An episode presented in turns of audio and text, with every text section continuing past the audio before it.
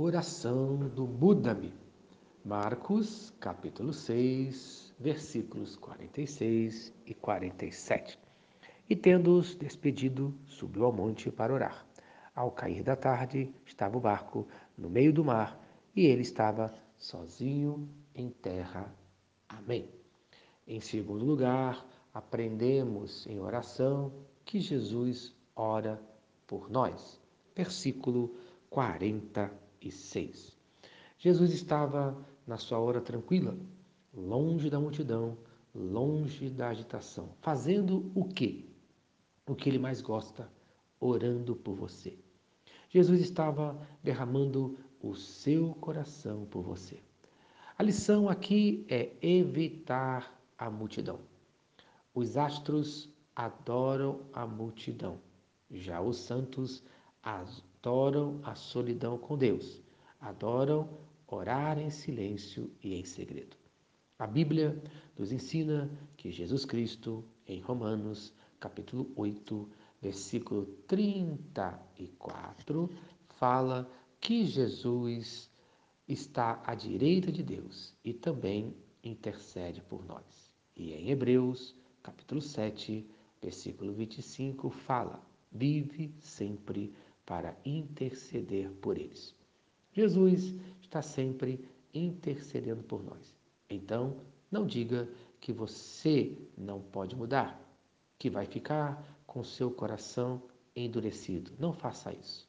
Peça para Jesus realizar uma obra de mudança na sua vida. O versículo 47 fala: sozinho em terra. Os discípulos estavam sozinhos no barco e Jesus sozinho na terra. Em João, capítulo 6, versículo 18, fala: O mar estava subindo por causa de um grande vento. Muitas vezes temos o mesmo sentimento dos discípulos, de estarmos sozinhos. Mas foi nesse momento que Jesus deixa seu lugar de oração e vem em socorro dos seus discípulos. É na hora que o mar começa a subir, isto é, quando os problemas começam a querer afundar o barco da nossa vida, é que Jesus entra em ação.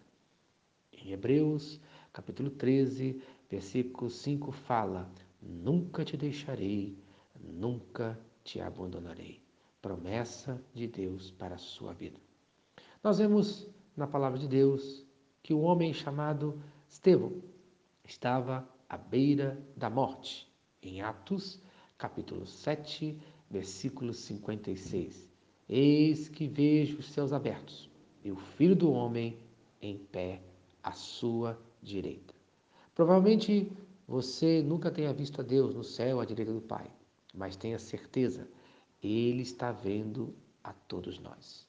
Então, você não se sente envergonhado da dureza do seu coração, igual a todos que estavam ao lado de Estevão e o apedrejaram e rejeitaram a Deus pela dureza do seu coração, conforme fala Atos, capítulo 7, versículo 54. Ouvindo eles isto, enfureciam-se nos seus corações e rilhavam os dentes contra ele. Parece que muitos estão agindo assim. Muitos estão com o coração cheio de ódio. Mas no dia de hoje, creia, Jesus está intercedendo por você.